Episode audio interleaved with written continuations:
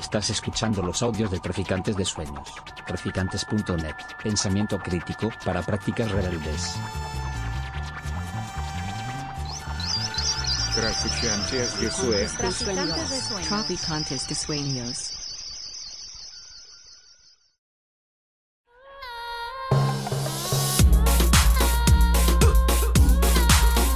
Nociones Comunes, Universidad Experimental de Madrid.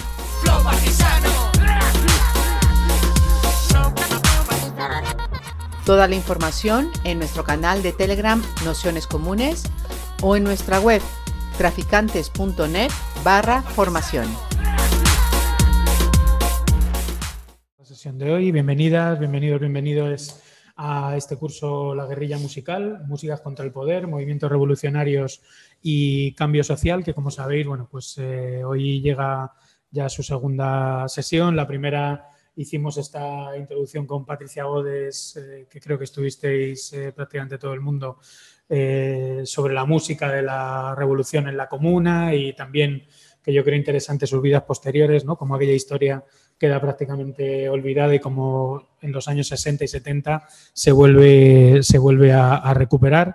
Y, bueno, yo creo que fue una buena introducción en el sentido de que estábamos buscando en el, en el curso, que tiene que ver con esa mezcla entre la música folk, entre la música popular y también lo que tiene que ver con los movimientos políticos, huelguísticos, revolucionarios, de transformación social. ¿no? Y, por eso también, eh, para arrancar el curso ¿no? en esta segunda sesión, pensábamos que era interesante también acudir pues, bueno, un poco a las eh, raíces del blues y, de, y del folk eh, americanos, con este lema ya archiconocido pintado en la, en la, guitarra de esta máquina mata fascistas, ¿no? y bueno, que nos parecía un título sugerente para la, sesión de hoy. Y bueno, pues la, la intención que, que, teníamos era pues hacer ese eh, primer repaso un poco más cercano también en el, en el tiempo con Rubén González, que sabéis que es periodista musical, eh, la web La Voz en Pie, que en breve publicará su primer ensayo, Piedra contra Tijera, y anteriormente, bueno, editor de revistas como Club de Música y Godot, y bueno, sobre todo una persona que ya ha participado en más cursos de nociones comunes de, música, eh, también eh, participó de, del 15M y bueno, yo creo que es una de las personas apropiadas para hacer esa mezcla entre movimientos políticos, luchas revolucionarias y el papel que ahí juega la, la música, que al fin y al cabo lo que viene a hacer en muchas ocasiones es eh, ponerle el ritmo, dar las consignas o al menos pensar o reverberar eh, y también proponer consignas a, a, esos movimientos. Y bueno, pues nos parecía bien interesante el que él pudiese hacer esta sesión de hoy. Y nada más, agradeceros a todos, a todas, a todos que estéis por aquí un día más y especialmente a Rubén que se haya prestado a otro experimento de nociones comunes de mezclas eh, de música y movimientos políticos, aunque yo creo que la del año pasado, que fue la que hablábamos el otro día de música del 15M, era un pelín más difícil, es decir, esa tenía más, tenía más miga por la inmediatez y la cercanía de lo que fue, de lo que fue el, ese momento histórico y, bueno, sabiendo que Rubén es un ultra especialista en movimientos musicales y, demás, eh, seguro que la de hoy también eh, va a estar muy bien. Así que con esto nada, comenzamos y todo tuyo. Largo lo fías. Muchísimas gracias a vosotros por volver a contar, a volver a contar conmigo. La verdad es que es un, es un orgullo, ya lo, lo, dije, lo dejé por escrito esta semana, sobre todo por, por, el contenido en general del, del, curso y por los compañeros y compañeras que, que, me han acompañado, a quien he acompañado yo en este momento. Gracias a, por venir, me parece sorprendente que, que con la que está cayendo la civilización se está yendo al carajo, pues que todavía la gente siga buscando respuestas, si es que existen en algún lado, por lo menos intentar hacerse determinadas preguntas. Y en un texto que le pasé a Pablo esta semana para hablar un poco de qué es lo que me motivaba a mí de este curso, uno, una de ellas o sea, eran las preguntas, un poco lo que, lo que a mí me, me están llamando últimamente, ¿no?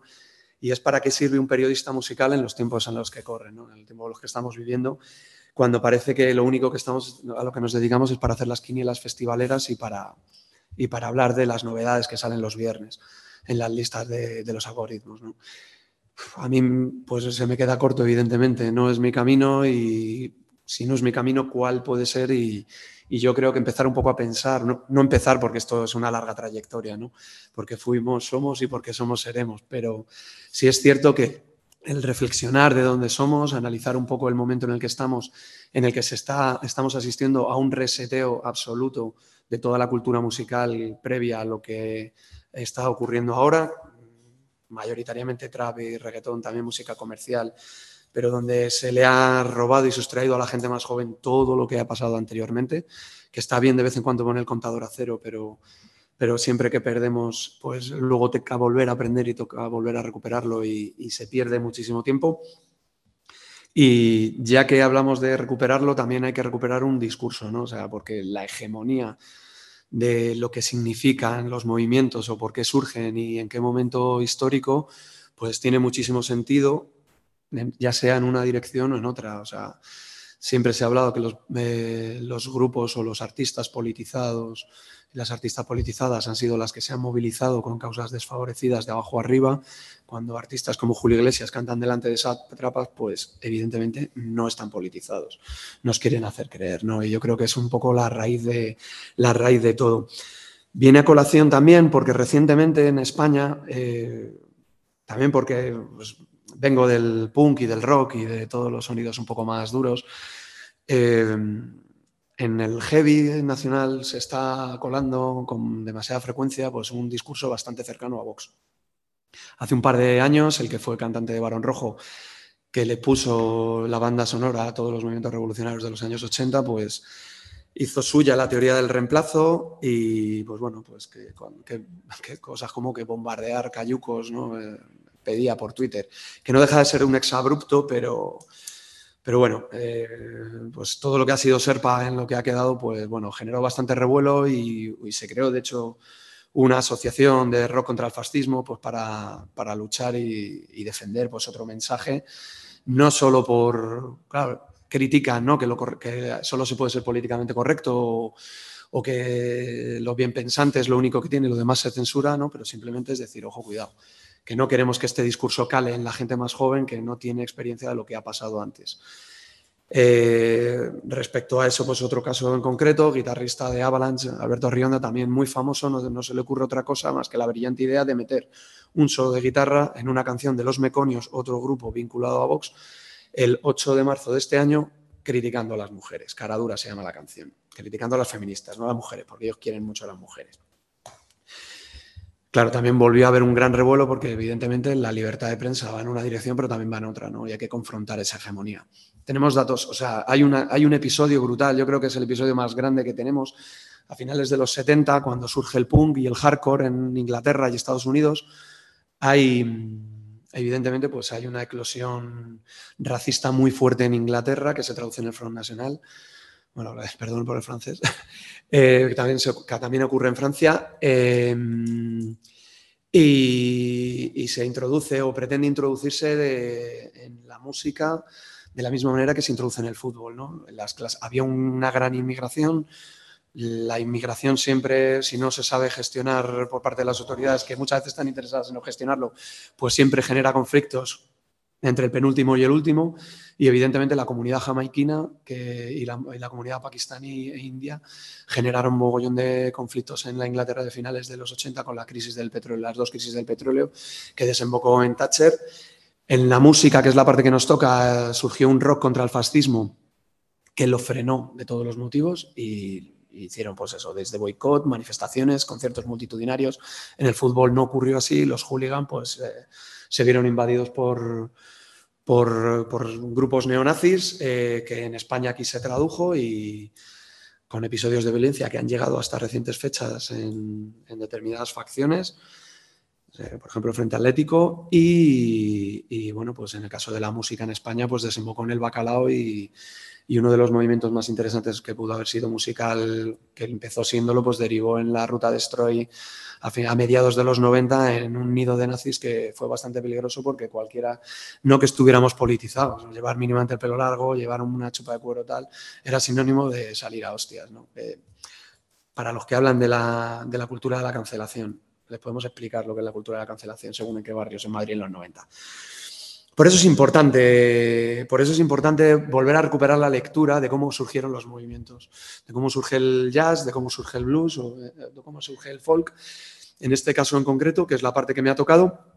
Y bueno, sin, sin pretender que todos los movimientos musicales tengan que ser eh, políticamente comprometidos o que todos los artistas de los movimientos musicales tengan que ser panfletarios, contestatarios o, llamémoslo X, pues eh, por lo menos entender que, la música, la historia de la música contemporánea, por lo menos en los últimos 100 años, que es la, que hemos conocido por música grabada popular, que pues básicamente ha nacido eh, por una mera reacción, una reacción a un movimiento o una realidad inmediatamente anterior y además con movimientos muy cortoplacistas, porque al ser eh, efectuados por gente muy joven, chicos y chicas casi siempre recién mayores de edad, pues evidentemente lo que han querido era romper con lo, inmediatamente anterior, aunque fueran 27, 28 años, ya le parecía completamente viejo, ¿no? Pues entonces cada 5 o 10 años la cosa ha cambiado completamente y, y a veces viene bien estudiar un poco, bueno, estudiar, a quien le gusta estudiar, ¿no? Pero si no, pasar un rato agradable, que espero que pasen esta hora, hora y cuarto y, y, nada. Eh, simplemente para empezar, quería un poco contar eso. Y, bueno, y antes de entrar, eh, hay tres libros que querría recomendaros, un poco que he utilizado como bibliografía, no solo para esta charla, sino en general para todo. Eh, por un lado, Poder Freak, de Jaime Gonzalo, que es una trilogía que sacó en 2009 eh, con discos crudos. supongo que Pablo lo pasará luego por, por escrito, se lo pasaré yo también. publicó en 2009. Músicas contra el Poder, de Valentín Ladrero, La Oveja Roja en 2016, que también es otro compañero que va a hacer una, charla y El rumor de los suburbios, que es la segunda parte, que espero que sea una trilogía porque la verdad es que es muy disfrutona. Y por último, Mujeres del Rock de Anabel Vélez, de Manon Tropo 2018. Creo que son tres libros de referencia, bastante densos, bastante grandes, pero bueno, es interesante también que pues tenerlos un poco de cabecera para ir, volver, volverlos a leer partes y son interesantes. Una de las cosas que comentó también Pablo en la introducción del, del libro, eh, o sea, de la, de la, charla, pues bueno, que el trabajo que hicieron, bueno, que hizo Lomax, eh, que fueron realmente padre John e hijo Alan, eh, desde el folk y toda la música old time que se llamó en su momento, que es country, y luego últimamente se ha venido a llamar americana, también de la, de la música más negra, el trabajo de reconocimiento que hicieron en su día, que está incluso en la biblioteca de, del Congreso de los Estados Unidos, yo creo que es importantísimo de reconocimiento y de recoger eh, una cultura que de otra manera se hubiera, desaparecido.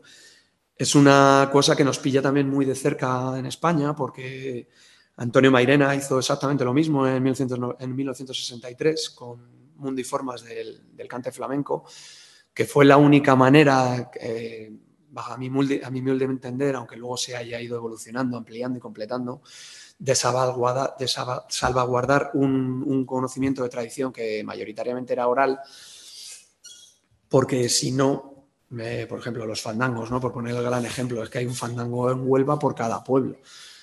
hay cantes de ida y vuelta, hay en función de, de cada capital, el triángulo de Sevilla, Jerez, Carmona. O sea, es tan variada según las poblaciones que si no se hubiera trabajado un proceso de recolecta, hubiera, hubiera desaparecido y nos hubieran quedado rumbas y, sevillanas mediocradas para el consumo del turista guiri, básicamente.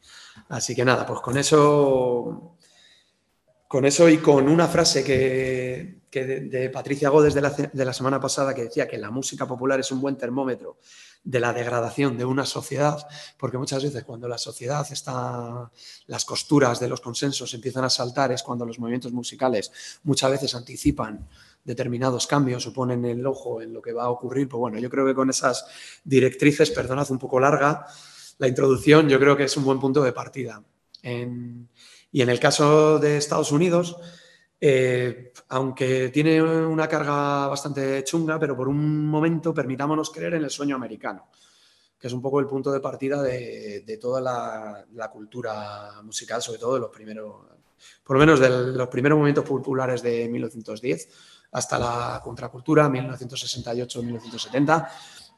Yo creo que definen perfectamente cómo, cómo ocurren los movimientos. Y como relato creo que es uno de los más consolidados a nivel cultural del siglo XX y no deja de ser la lucha por la libertad, aunque luego podamos entrar en que sea individual y tal, pero es una lucha por la libertad al fin y al cabo y creo que es fundamental asociar eh, todos los movimientos culturales con esa premisa, porque Estados Unidos en ese momento aunque luego no es del todo cierto, pero no deja de ser pues, una tierra de abundancia, no deja de ser una tierra de oportunidades y una tierra de destino, ¿no? que el destino manifiesto pues, terminará siendo lo que, lo que fue a nivel de conquista. ¿no?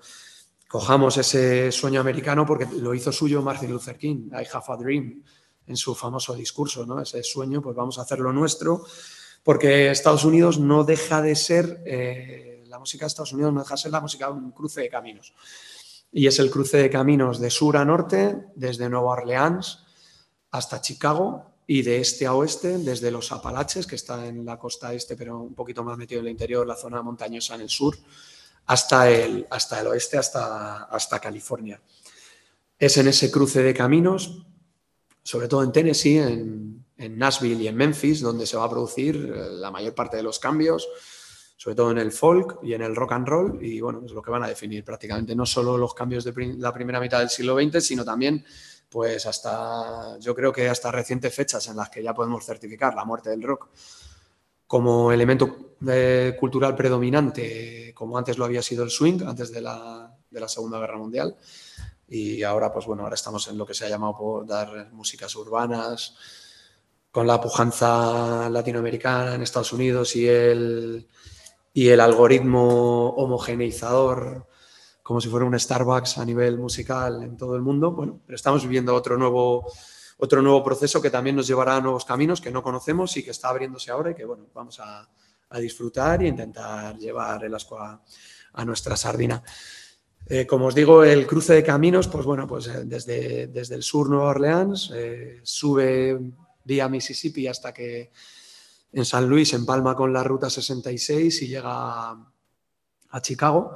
Es, es prácticamente el camino negro y parte de Nueva Orleans, que Nueva Orleans es un poco el reducto, entre comillas, más libre que tiene la población negra una vez que acaba la, la guerra de secesión. ¿no? Eh, y el camino, el camino del este es el camino de los blancos, eh, sobre todo mucha gente de, procedente del- de Europa, de Irlanda, con la música, con las famosas gigas, los violines, la música de los Fidel y toda la música de banjo que se crea allí, de música travi- tradicional tabernaria y cómo se, se junta con la música centroeuropea de la inmigración húngara, la migración de checa y tal, y a partir de ahí pues empieza a viajar hacia el este, sobre todo por la Gran Depresión, y el Dust Bowl, la Gran Sequía, y eh, terminan llegando a, a- a California como la tierra, la tierra prometida. ¿no? En, en ese sentido vamos a definir un poco, intento definir rápidamente los tres, eh, bueno, los escenarios musicales que hay al principio y que son los que empiezan a, a bombardearse como si fueran neutrones y protones y son los que van mutando cada, cada poco tiempo, ¿no? Y luego a partir de cómo se van creando los movimientos, cómo van introduciéndose o incorporándose a las diferentes reivindicaciones. Por un lado, pues bueno, pues eh, cuando hablo de Nueva Orleans, pues bueno, en la, zona que se conoce como, como el Congo Square, que está pues en, en la, parte vieja, en una zona bastante deprimida, todavía pantanosa, que donde permiten que, la población negra, que pues por motivos de la guerra de secesión, pues una vez liberadas muchísimas plantaciones, también muchas han desaparecido como, como producción, pues bueno, pues eh, no tienen a dónde ir y emigran del campo a la ciudad en una inmigración tradicional interior y eh, ahí se crea también un mercado bastante amplio de instrumentos de las bandas de militares, de orquesta y también, pues bueno, eh, la, la experiencia española y francesa de Nueva Orleans hace que sea un poco más libre el espacio negro para celebrar fiestas, aunque con restricciones de según qué horarios o según qué zonas y tal pero eh, empiezan a tener momentos más libres y empiezan a, a absorber todos los restos de la última de la última inmigración que viene del Caribe. ¿no?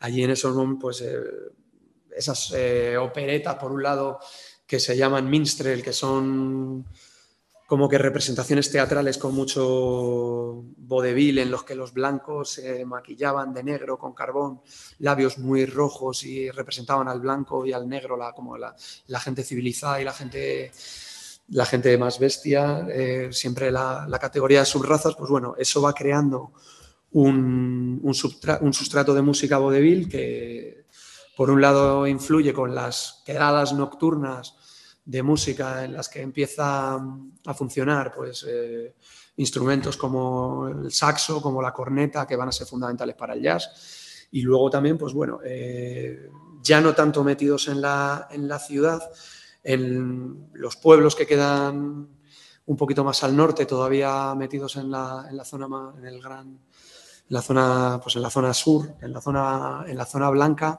pues están pues los pequeños bares y tugurios eh, que se llaman cuando son negros, pues los juke joints famosos o, o, barrel house y cuando son de población blanca los honky tonks. Entonces ahí en esa, eh, en la población blanca, o sea, en la población negra, pues es un poco donde se empieza a definir el sonido. En la parte rural empieza a definirse el blues y en la parte urbana empieza a definirse el jazz. Eh, mientras tanto, pues en, en Nueva York eh, está empezando a haber un movimiento bastante interesante, no a nivel musical como un sonido específico, sino a nivel de productores y compositores que empiezan a sindicarse en lo que se llama como Team Panale.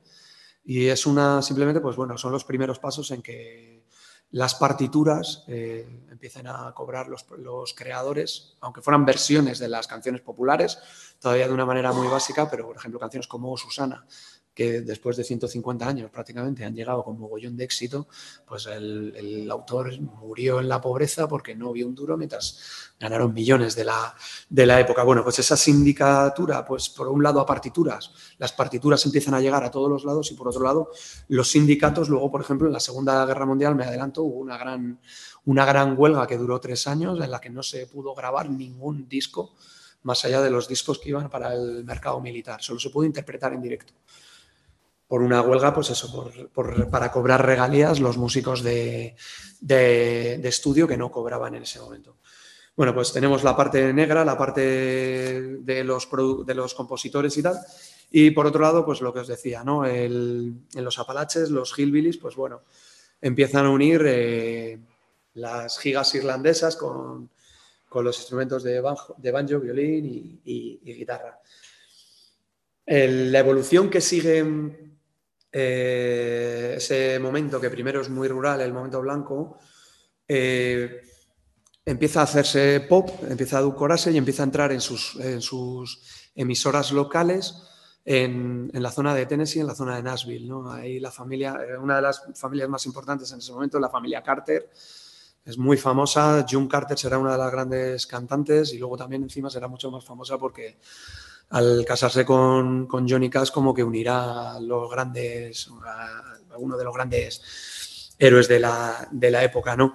En ese viaje al pop eh, que produce el, el, el, folk en ese momento va a derivar con el tiempo un, un pop muy descafeinado, que, se va a conocer como Countrypolitan o sonido Nashville, que ahora está muy de moda, si estáis un poco metidos en, en productores o artistas españoles, incluso como Quique González, grabó sus mejores, algunos de los que creo que son sus mejores discos allí en o Sinestro Total, casi todo el mundo ha ido a grabar allí, que tiene mucha, mucha reputación, es un gran centro de la música, pero en ese momento pues crea un sonido muy descafeinado con gente como, como Patsy Cline, como, como Neil Sedaka, como como Chet, eh, Atkins, incluso pues Frankie Avalon, que es el que sale en, en, Gris, ¿no? Cuando la otra empieza a flipar con Beautiful Dragon, ¿no? Era, y le sale en su ensoñación mientras decide que quiere ser peluquera, ¿no? Y era uno de los grandes, pues para que os imaginéis qué tipo de folk, hacia dónde deriva, no tiene nada que ver con, con las luchas populares, ¿no? Pero el, eh, mientras ese movimiento ocurre por encima en mainstream y empiezan a ocupar los, los, los, números uno, por debajo pues empieza a haber otro movimiento que también, en vez de ser ir hacia el folk, o sea, ir hacia el pop, lo que hace es bucear en la música tradicional y empieza a buscar en, los diferentes sonidos de los pueblos. Ya fuera a lo mejor en la zona de Texas o la zona de Nueva Orleans, que puede ser un sonido más cajún o un sonido más mexicano, en función de dónde tal, o bueno, o las diferentes interpretaciones que por no entrar, pues sí aparece una serie de autores que, como Pete Seeger o Woody Guthrie, que son los que nos interesan en este sentido, porque son los que van a determinar el, sonido izquierdista que conocemos del folk americano, de la canción protesta. ¿no? En ese sentido, heredan un poco al, gran, o sea, al, gran pionero ¿no? del que tenemos constancia, que es Joe Hill, que es hijo de un ferroviario sueco, que es hijo de la hijo de la inmigración, que nada más llegar a Estados Unidos a mediados de, pues a mediados, yo creo que del, a, mediados de, a finales del, del 1910 o por ahí, pues eh, empieza, como al ser hijo de, de, ferroviario, pues evidentemente empieza a moverse por las vías, de, por las líneas de ferrocarril. Y a medida que va tomando conciencia, pues eh, se involucra en, en, el primer gran sindicato de carácter unitario y radical que quiere aparecer, que aparece en, en Estados Unidos en la primera mitad del siglo XX, que es el Industrial Workers of the World, que son los famosos, los, los que tradicionalmente se han conocido como los Wobblies.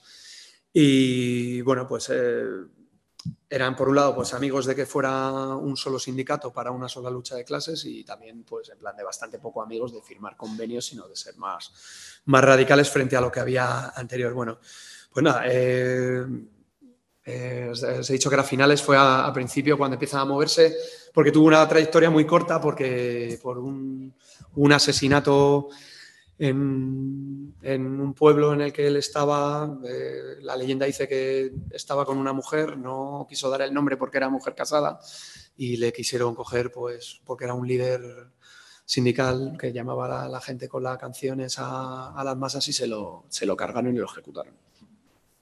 Es interesante su figura testimonial porque Pete Seeger y Woody Guthrie son los que heredan un poco esa, esa trayectoria y se, y se empiezan a mover eh, por los mismos trenes que hicieran 30 años eh, este señor y empiezan pues eso, a recuperar todo ese sonido que, que, se, que, que, había existido a principios del siglo XX, que se estaba descafeinando, pues lo empiezan a volver a, a llevar. ¿no? Eh, creo que tiene mucho que ver con, con los hijos de la ira, con, la, con, las uvas de la ira, perdón, con, con, la, con el libro de Steinbeck, que luego se hizo película y bueno, uno se puede imaginar a, a todos los a Henry Fonda ¿no? y a toda la familia cogiendo las maletas, cogiendo, metiendo la, la vida en una, en una furgoneta para irse buscando un futuro porque la tierra y dejan a la, por ejemplo, a la abuela muere por el camino, una vida muy dura y, bueno, él le puso banda sonora a toda, a toda esa gente, ¿no?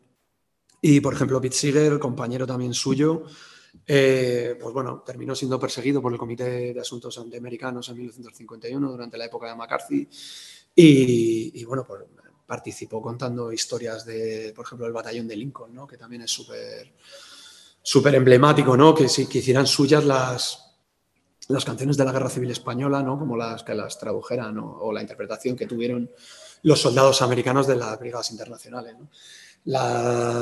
eh, casualmente he visto esta mañana un chiste gráfico que, que con mucho respeto decía eh, Mr. Guthrie, ¿no? La, que es el, la famosa guitarra, es ese, ese, cantante, es, el, es, que una, esta máquina no mata fascistas, la que mata fascistas es una, metralla, una metralleta. ¿no? Y, y este señor, se, eh, Woody Guthrie, se puso la pintura en la guitarra cuando se alistó en la Marina durante la Segunda Guerra Mundial para ir a combatir a los nazis. O sea, que no era solo la o sea, no era solo de boquilla, como a lo mejor muchas veces ahora en redes se critica muchísima gente, ¿no? Sino en aquella época la propaganda musical fue acompañada pues, de, intentar, eh, in, intentar vincular una música y una cultura con una política antifascista de derechos democráticos, ¿no? porque el fascismo no es un extremo, sino es la, la institucionalización de destrucción al otro. No tiene, podemos, creo yo, a título individual, ¿no? un partido comunista radical puede equipararse a un partido neoliberal radical. Luego ya entraremos en quién ha hecho más qué, ¿no? Pero creo que hay una gran diferencia a lo que es el fascismo, que es directamente la destrucción de todo lo, la institucionalización de la destrucción de todo lo demás, ¿no?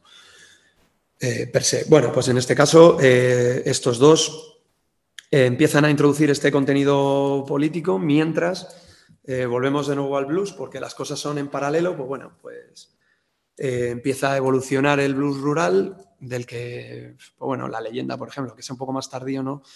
mm, pues es la típica, la típica leyenda que ha quedado para la posteridad, ¿no? Robert Johnson, un cantante, o sea, un cantante y guitarrista negro, desaparece X años y cuando vuelve pues sabe tocar increíblemente la guitarra y cantar los lamentos de los campos de algodón y dicen que ha hecho un pacto con el diablo en un cruce de caminos.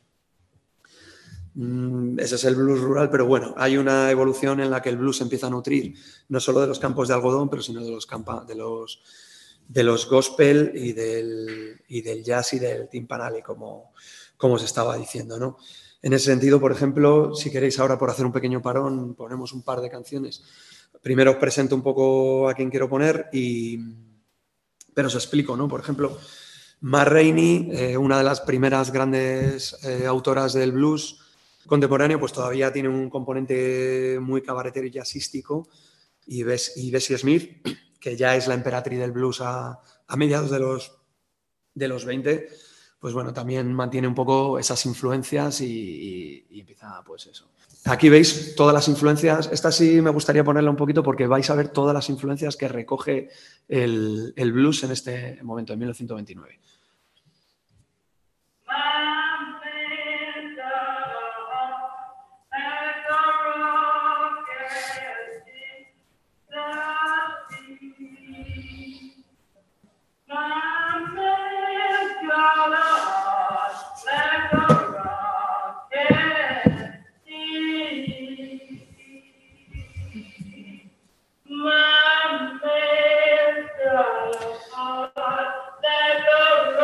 Mujeres en el bar.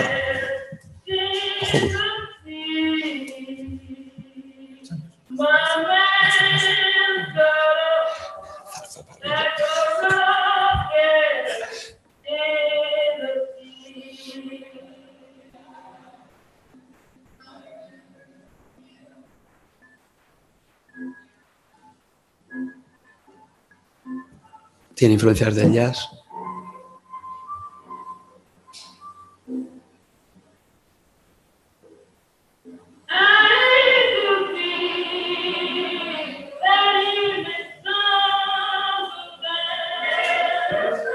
Salvando las distancias recuerda más a Melly Holiday. Y si escucháis el gospel,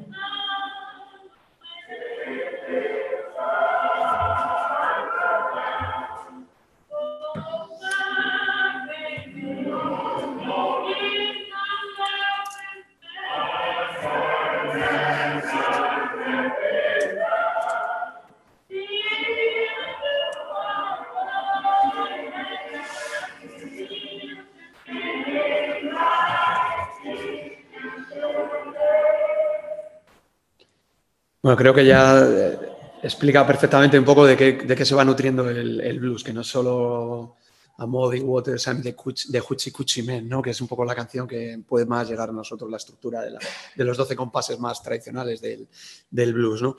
esta canción, además, también es una de las primeras que inaugura una categoría bastante chunga vista a día de hoy, pero que en aquella época, pues evidentemente no podía ser de otra manera, y son los Race Records son los discos de raza. Mm, eran diferentes y estaban destinados a, grupos diferentes, o a público diferente y, no se relacionaban y las emisoras no ponían una música que pudiera ser una, licencia comercial que a lo mejor podía ser un sonido, un, sonido de, country como, bueno, que era eh, old time en aquella época, que era la música que podíamos hablar antes de, la familia Carter, por poner un ejemplo, o de, o de Chet Atkins,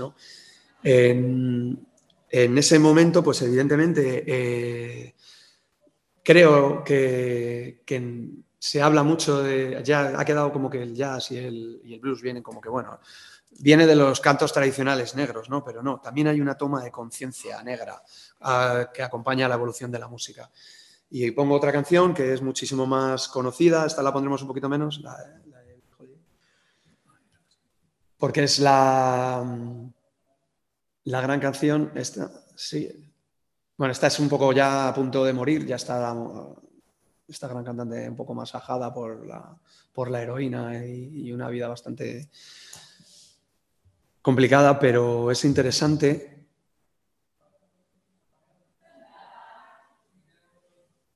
Bueno, es interesante, mientras, eh, aparece, es interesante porque esta canción la...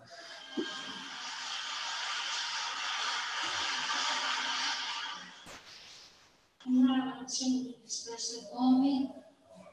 stretch.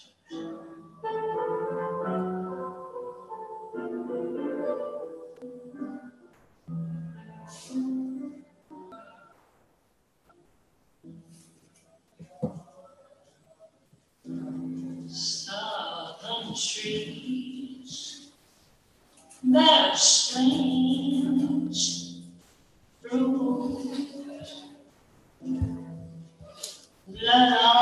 Leaves and the.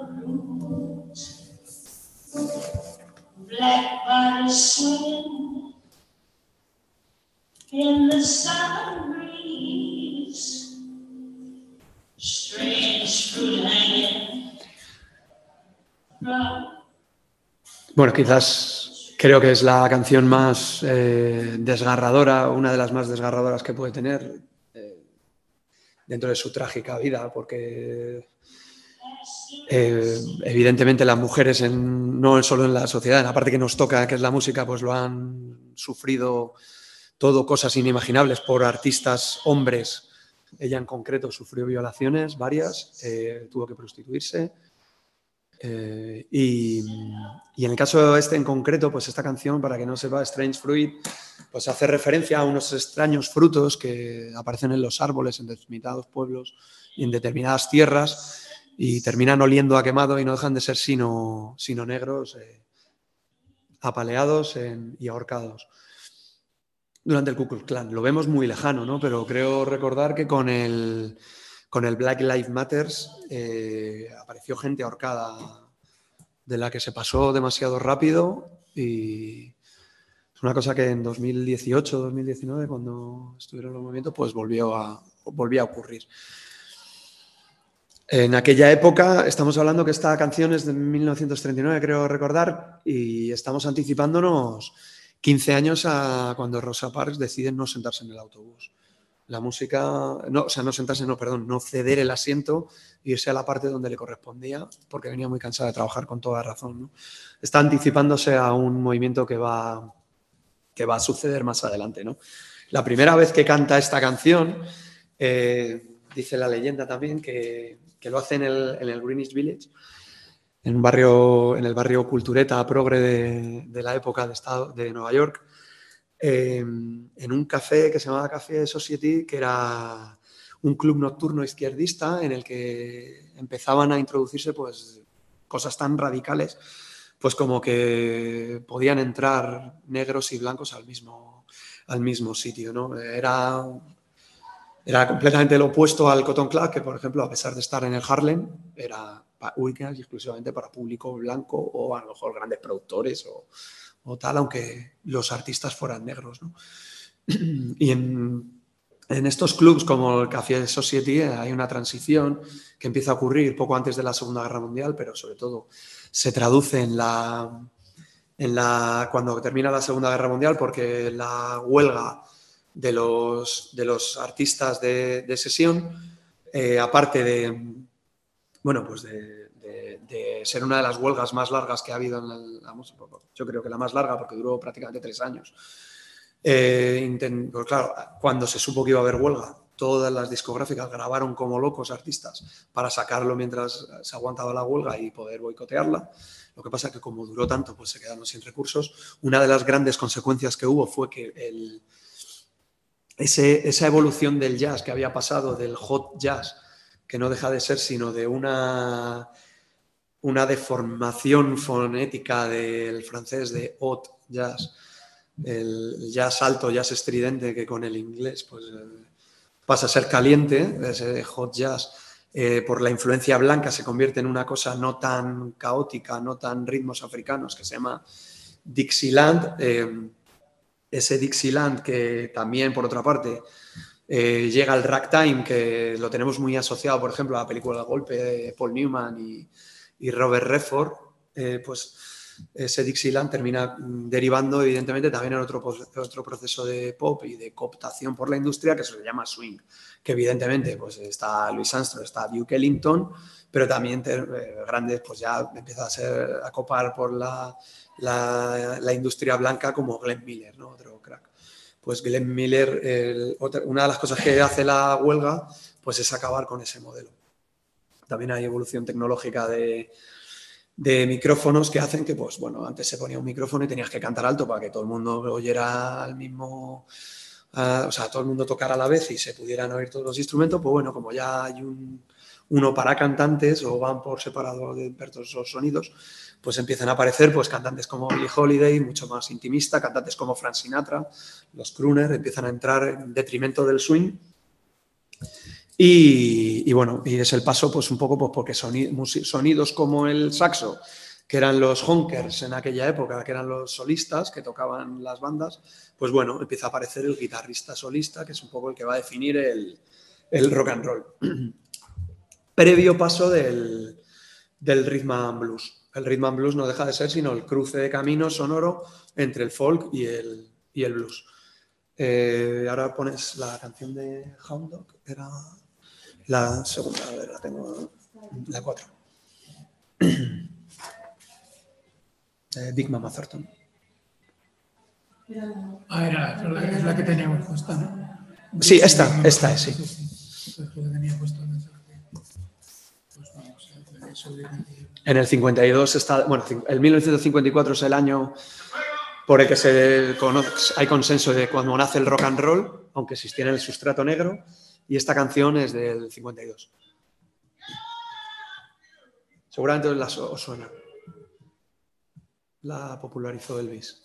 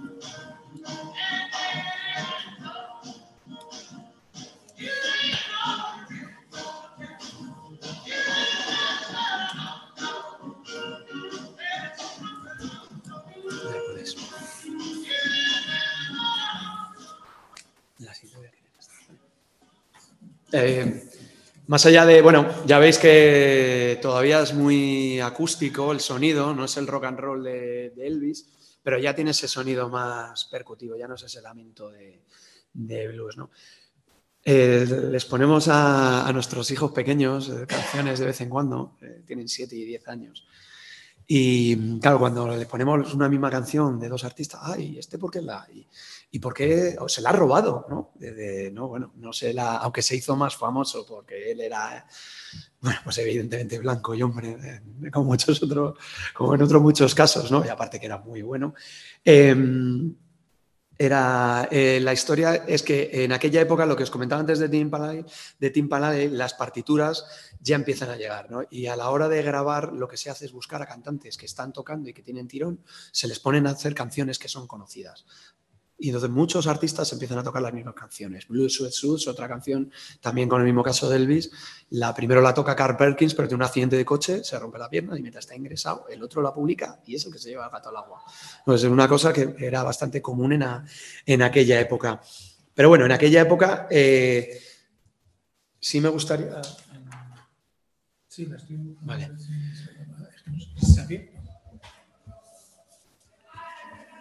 Eh, No, no, sí, sí.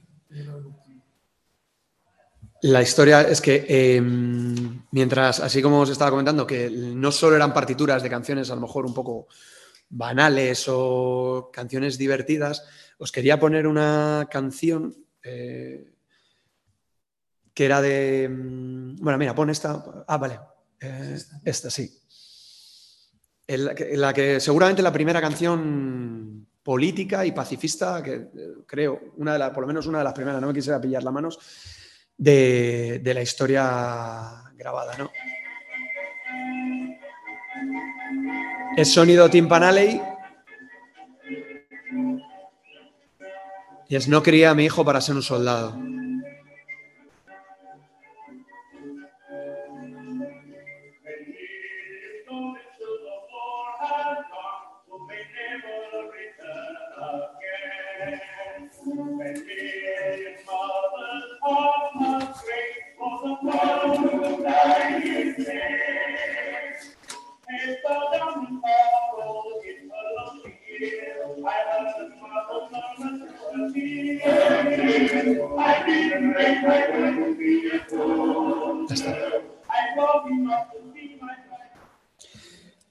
Pues bueno, entre esto y, y Buddy Guthrie, que también estaba por ahí, que por ponerla también. O bueno, yo creo que vamos un poco más de tiempo, ¿no? Esa es bastante. Sí, que te la quieres saltar. This, Ya- This Land is Your Land, pues habla de, pues eso, de los cuatro confines, de este a oeste, de norte a sur de Estados Unidos. Es muy interesante para ver las imágenes, sobre todo.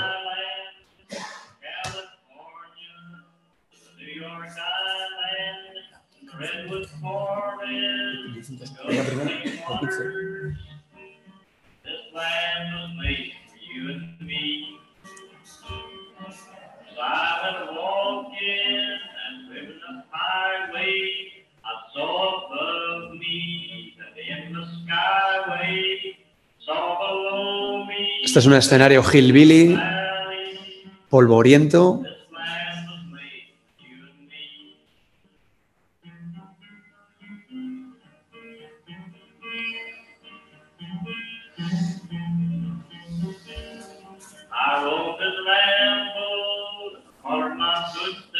Y este es pues, el cruce entre los blancos y los negros sobre el terreno.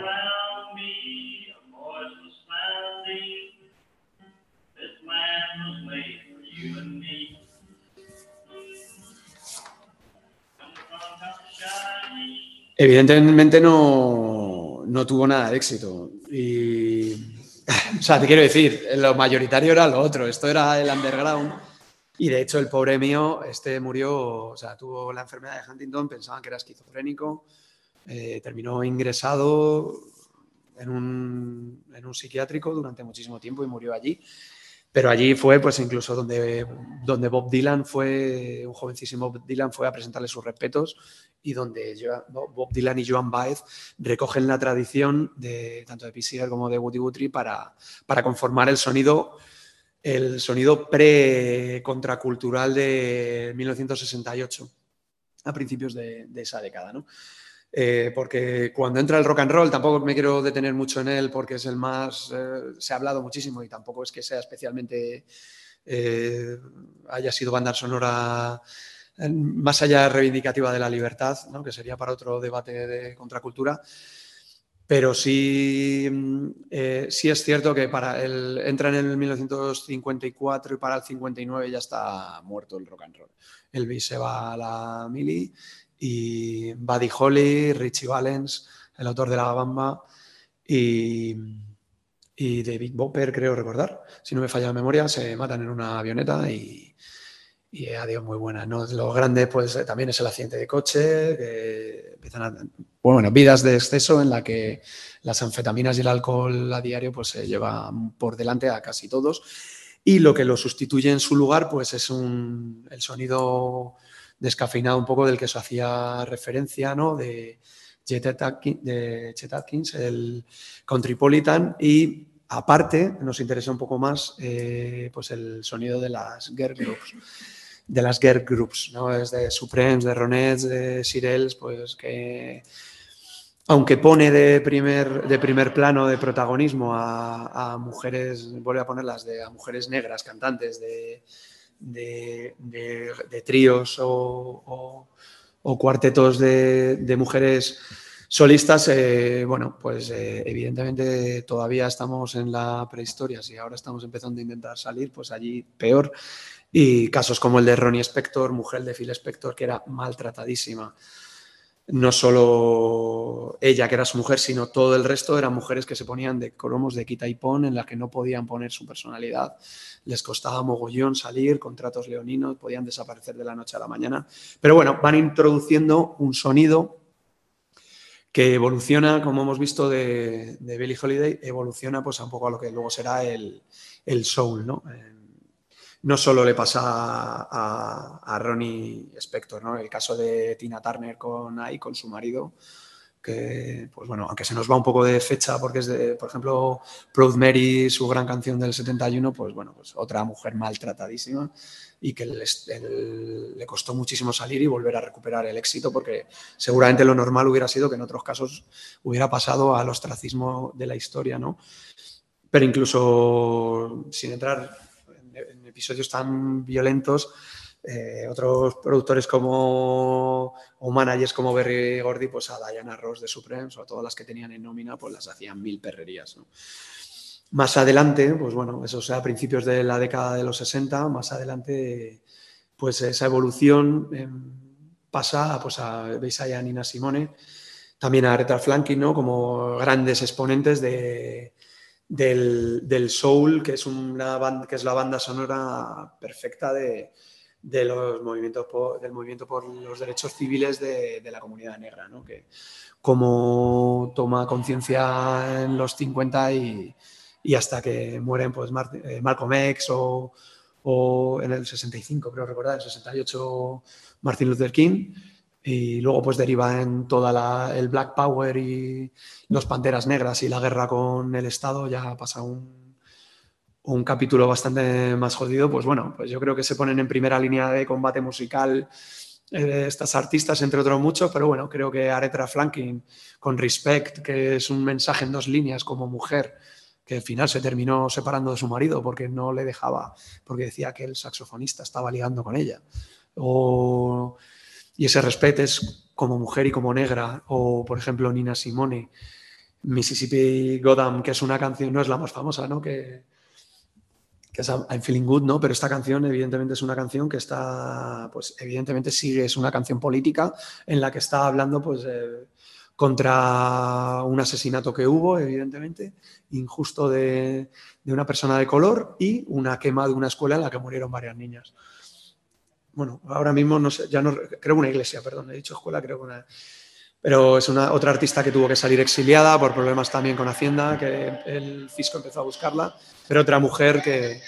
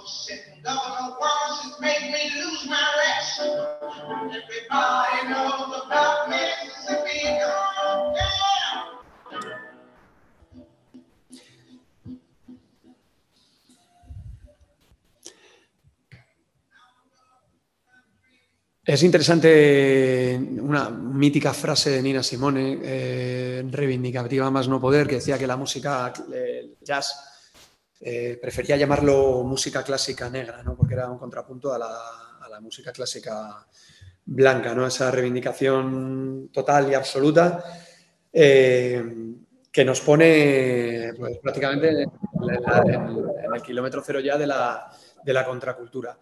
Y para llegar al final de la contracultura también, pues la parte blanca, os estaba hablando un poco de Joan Baez y, de Bob Dylan, eh, sí quería antes eh, volver un poco más atrás, porque eh, hablaba Pablo de las huelgas, ¿no? Y algunas algunas, eh, bueno, ya sabéis que, es- que Estados Unidos la primera mitad, o por el primer tercio del siglo XX fueron súper radicales con, con el tema de las huelgas. Varias se ha traído, como la huelga de las camisetas de Nueva York, el terrible incendio del Triangle Shirtwaist, que fue una de las razones para el, 8, para el 8M. La, la otra huelga también enorme del pan y rosas, que también textil, creo recordar. Y luego la huelga de acero y la huelga de brazos caídos de, General Motors en el 36-37.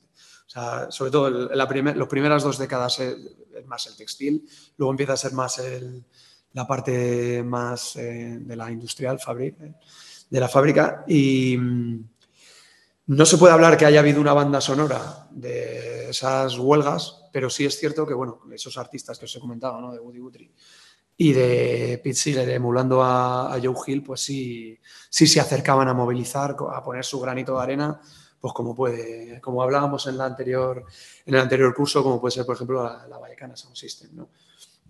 Música eh, única y exclusivamente puesta al, servicio del pueblo y del movimiento. Y en, es en, a principios de los 60, eh, al mismo tiempo que se, está produciendo este movimiento negro, ahora la de Joan Baez, si la puedes localizar.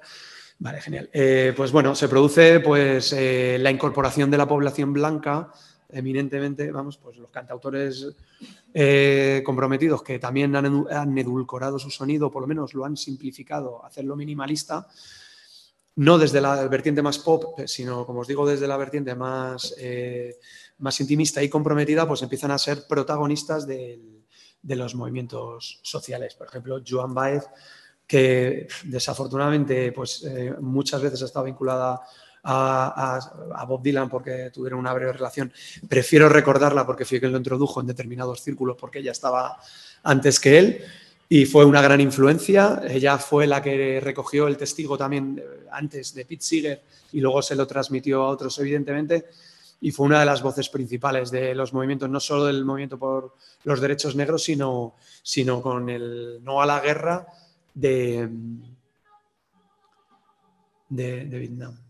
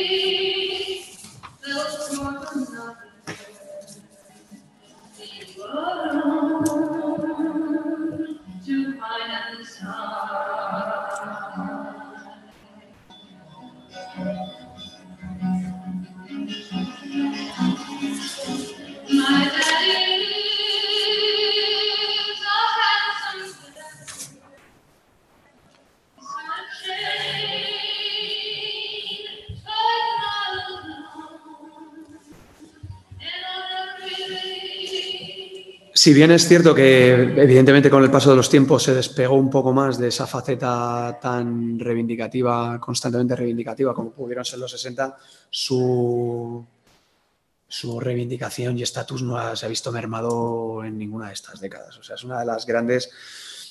eh, se hablaba de lo de Vietnam, o sea, con Martin Luther King estuvo cantando ante 200.000 personas acompañándole a la voz, o sea, que son, estamos hablando de verdaderas, verdaderas salvajadas y que fueron de las protagonistas de una de las épocas más bonitas, no solo ella. eh, por ejemplo, o sea, Peter Paul and Mary, un grupo también folk que podía ser súper, eh, iba a decir anodino, no, pero muy intimista, que no era nada radical, pues bueno, pues Mary Travers eh, fue también otra de las más, más relevantes en la, en la lucha, en un momento en el que, por ejemplo, Karen Carpenter de los Carpenter, ¿sabéis cómo murió de anorexia? O al revés, eh, eh, Case Elliot de Mamas and the Papas, eh, cuando murió, eh, pues dijeron que había muerto por haberse comido un bocadillo porque estaba gordita. O sea, o sea, que muy heavy. Los mártires del rock, cuando han sido chicos, han sido, han sido, pues eso, mártires del rock, han pertenecido todos al, club del 27 o lo que haya sido, y a las mujeres, evidentemente, les ha costado infinitamente más. Y, por ejemplo, pues Janis Joplin ha sido una de las escasas que ha tocado ese Olimpo, solo parece reservado a, a- los tíos. Bueno, sí, mira, sí.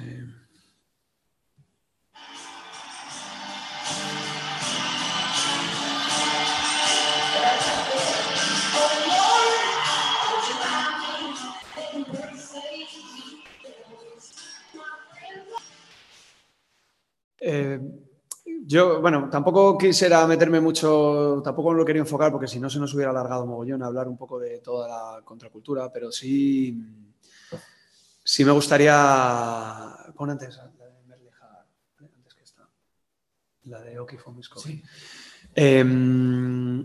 Por lo menos, eh, bueno, estáis viendo que tenía un tono, irónico bastante interesante la canción, ¿no? De, aunque la contracultura fue un movimiento que nació de la violencia y murió en la violencia, a pesar de que entre medias fuera el gran eh, el gran eslogan del amor libre y la paz eh, hippie, cuando, por explicarme un poco, o sea, porque empezó con, empieza con un boom después de la, de la Segunda Guerra Mundial, un boom de, natalidad que cuando llega a los 54 55, pues eh, hay mogollón de gente joven que no es como ahora que somos papás helicópteros y mamás helicópteros, que estamos todo el día encima de ellos. Ahí estaban asalvajados y la violencia entre bandas y pandillas fue bastante eh, intensa eh, hasta grado de institucionalización en los Hell Angels, que fueron uno de los factores predeterminantes en, la, en el nacimiento de, de, la, de la contracultura en, en, California, porque paradójicamente pues, eran traficantes de las drogas que le pasaban a los hippies que lo, lo les pegaban o los criticaban. O sea, eh, hay demasiados componentes y luego de la misma manera termina con la violencia, con con, Man, con Charles Manson, eh, por poner un ejemplo, o en el concierto de, Altamont de los Rolling Stones, cuando un Hell Angel apuñala a un seguidor negro durante la canción de, justo antes de la canción de Sympathy for the Devil y todo lo que queda detrás de, de, los años 70 con la crisis, con la violencia, facciones armadas en todos los países de, del bloque occidental, pues bueno, eh, es un periodo que, que es muy interesante, muy bonito, pero bueno, simplemente con esos matices, pues eh, me he querido quedar con esa copla, de, con esa canción de, de, de Janis Joplin, porque al, hablar de ese tono irónico sobre el consumismo, pues eh, intentó, más allá que de cualquier otro, otro componente, eh, un cambio de valores, ¿no? de los valores grises que, que existían muy poquito antes y ahora veremos esta canción a, pues bueno, pues a lo que se intentó hacer, que quedó en tierra de nadie, pues, por, pues porque mucha gente no estaba preparada y fueron cambios demasiado rápidos como para que se pudieran, pues se pudieran consolidar y muchos se quedaron en el camino y lo que en los 60 predicaron, pues en los 70 fueron completamente diferentes. Si podéis fijaros en la letra,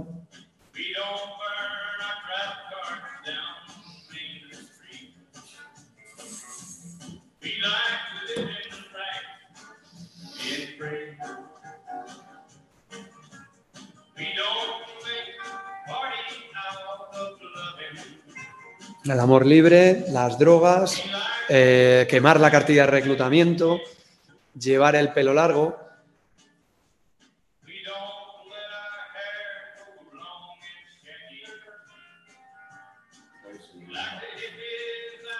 Es una gran canción de, del, country. Es una canción, de hecho, que, que Pete Seeger la tocó. Willie Nelson, que ha sido el gran hippie por excelencia indio, también la ha cantado. De hecho, él eh, aunque, aunque él terminó eh, militando en las filas de lo que se llamó luego Outlaw Country, que era un country de, pues de forajidos porque estaban pasadísimos de anfetaminas casi todos, porque algunos acabaron o habían estado en la cárcel, como este precisamente. Este es su momento de redención, como George W. Bush, que pasan por una época. Luego volvió a militar en las filas más progresistas y a fumar porros y tal, y, a, decir que, bueno, pues que no es, eh, que no estaba de todo de acuerdo con esta canción, pero es interesante porque esta canción pretende reflejar eh, el sentimiento de la white trash, lo que se ha dado por llamar basura blanca actualmente, los redneck, los cuellos rojos de tostarse al sol, eh, o en su momento los, los blue workers, ¿no? los trabajadores de mono. ¿no?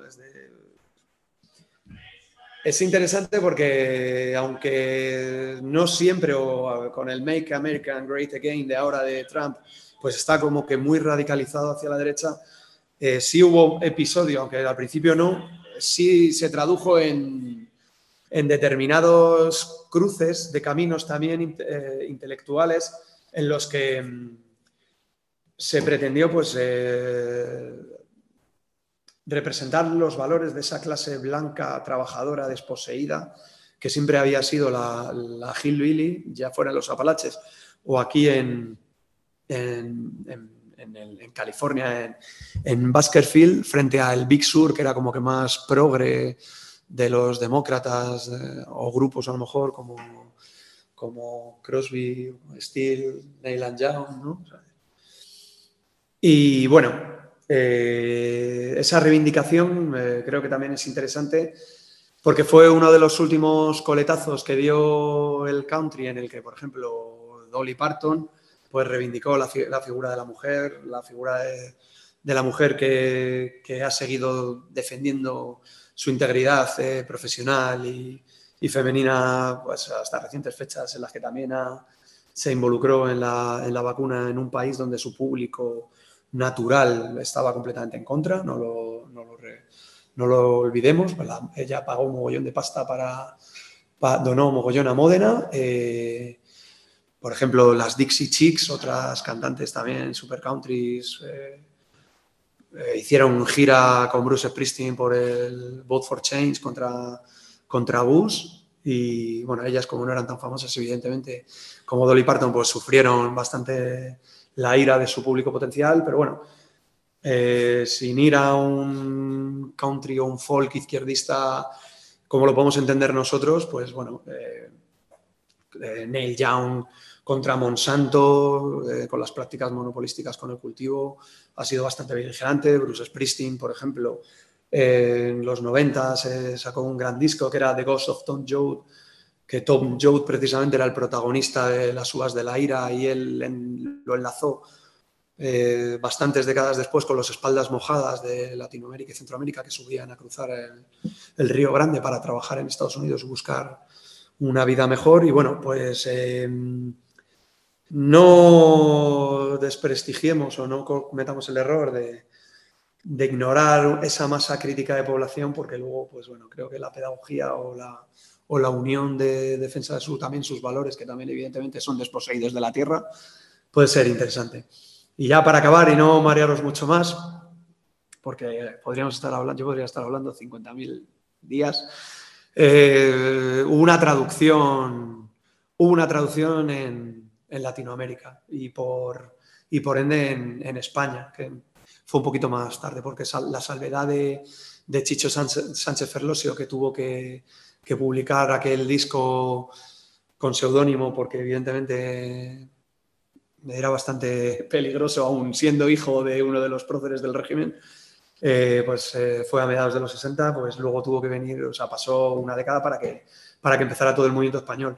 Antes, eh, bueno, español, catalán, toda la canción de autor española. Antes en Latinoamérica sí hubo un reconocimiento de la tradición eh, popular que con la influencia de Pete Seeger también volvió a, coger muchísima fuerza eh, hasta el punto, pues bueno, pues que evidentemente eh, muchos se tuvieron que ir al exilio y otros lo mataron como, como Víctor Jara. También daría para otro capítulo completamente largo, pero bueno, quiero poner esta canción de, de Violeta Parra, que es póstuma y que explica muy bien en qué términos se batía el cobre la izquierda latinoamericana cantante.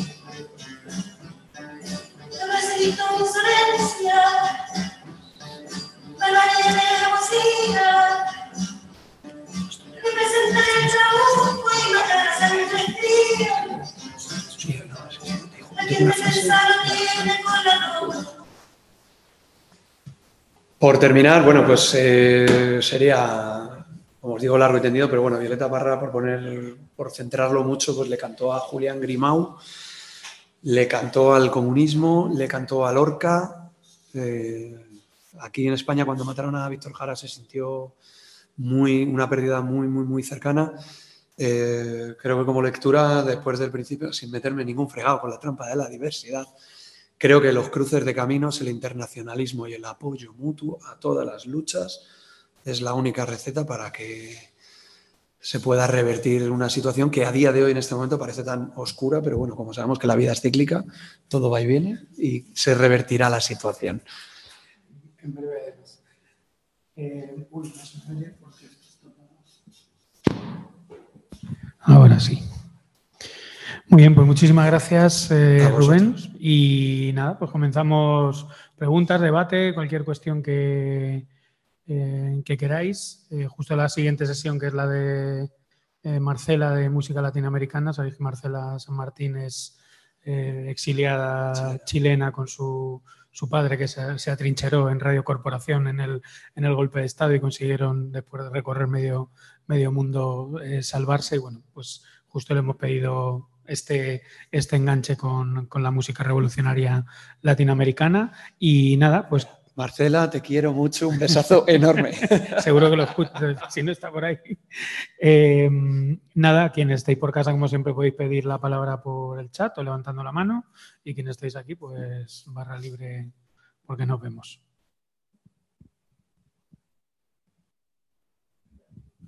Uy, espera que paso el micro para que se escuche en casa.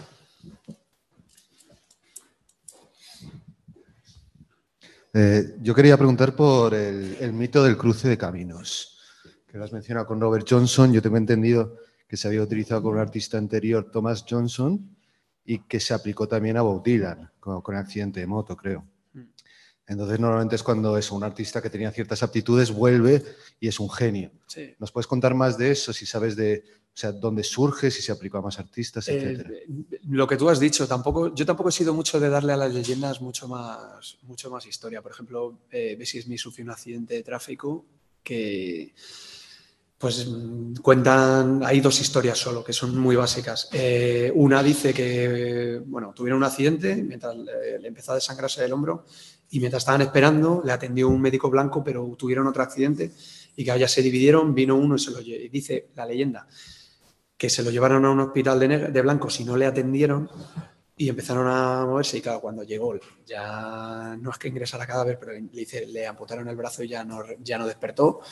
Pero claro, otra leyenda dice que el, que el, conductor era negro y sabía perfectamente que no le iban a atender en un hospital blanco, con lo cual fue directo, que además estaba cerca tal y seguramente las, las, la- pues, la- el equipo que tuvieran ahí pues no sería el adecuado para atender.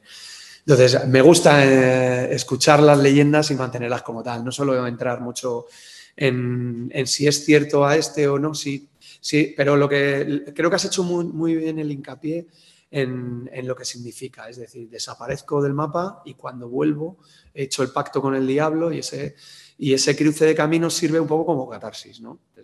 Y tiene mucho que ver con lo que yo decía del- del viaje como metafórico, ya no solo físico de desaparecer del mapa, sino también como espiritual, ¿no? Ese cambio. Y yo creo que a mí con eso siempre me ha valido, ¿no? Tampoco he tenido mucha más... Sí, no, historia. me, me refería a los orígenes de eh, la historia en sí, no si era verdad o no, que yo supongo que, que tienen que ver con, con vender tu alma al diablo, ¿no? Sí. Por talentos. eh. Claro, pero evidentemente, porque era, claro, es que vamos a ver, que es que Robert Johnson fue un figura también, de pasar, pasaban a menores, eh, es que Chuck Berry, pasaban a menores de Estado, seguramente para prostituirlas. O sea, te quiero decir, o, que estuvieran de cabareteras o de camareras en bares.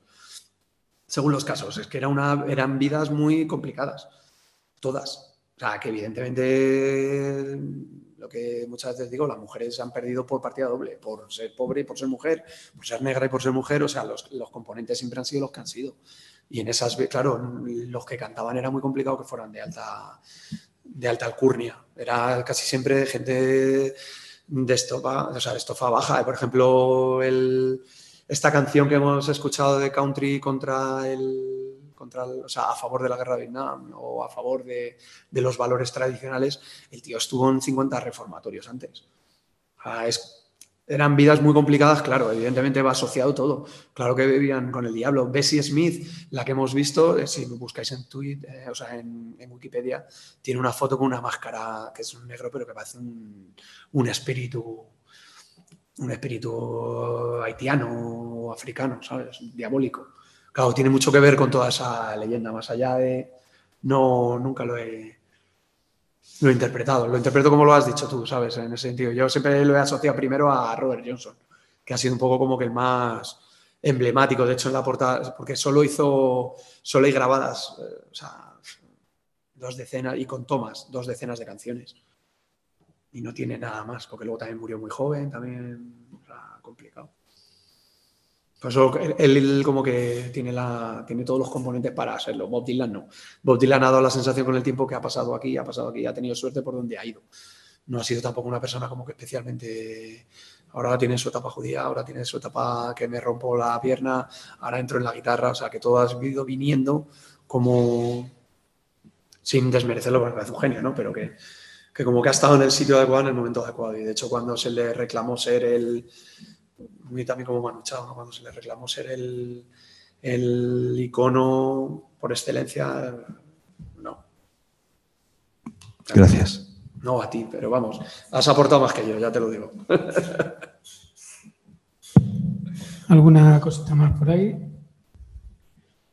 Yo sí tenía la pregunta de... mm, O sea, por momentos se ve, que yo creo que esto salió ya el año pasado en alguna sesión, eh, como lo, no, lo que decías de Joe Hill, ¿no? Joe Hill se mueve con su propia gente, con las luchas, con decir... O sea, la música no está separada de la comunidad, no hay que ir a ningún sitio a verle, ni, sino que está como todo integrado.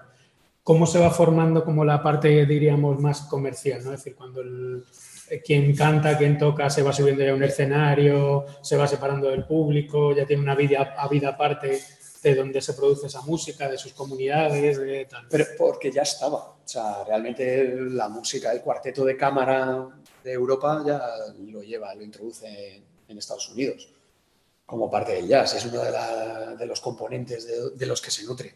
O sea, evidentemente, eh, eh, antes que los escenarios, eh, porque era más ir a tocar al circuito local de bares, eh, bajo mi interpretación. ¿eh? Creo que el, hecho de que se empiece a grabar y que empiecen a grabarse discos, que la radio empiece a introducirse en, los hogares, es lo que es predeterminante para que empiece a ser una figura famosa, eh, como ídolo de masas, sea lo que entiendamos ahora, lo que se entienda entonces. Es lo que se produce, porque lo primero que se hace es sin, hablas de Lomax, lo- eh, son ellos los que también al intentar ir buscando los, sonidos primigenios, también son los que los atan, los matan, porque los fijan. ¿no? Entonces, eh, es el hecho de grabar sobre, primero sobre pizarra y luego rápidamente en- ya en los, singles que, conocemos nosotros, pues ya, pues ahí yo creo que es ya lo que lo que lo que lo que concreta. Pero no creo que nazca en el. No creo que nazca allí con, con un sonido como el folk o con un sonido como el, como el blues, porque ya venía de vaudeville, ya venía del ragtime. Siempre ha habido sonidos que ya se empezaron a grabar. Cuando se empiezan a grabar cosas a finales del siglo XIX, ahí ya se empieza a fijar la, la música. Y ya a partir de ahí, lo que pasa que el- a él, pues eso, los intérpretes o los, o los creadores de las canciones no tenían derechos. A lo mejor les pagaban, ¿cuánto? 25 centavos por grabar una canción. Y el dinero era ya para el que la había, producido. Entonces, luego ya es a partir de, de 1920, 1930 en los que se fija el formato. Comenta Alicia, a ver, que lo voy a leer, se quedaba arriba. Eh, solo agradecer a Rubén que haya priorizado la visibilización de las mujeres afrodescendientes y su compromiso político a través de la música.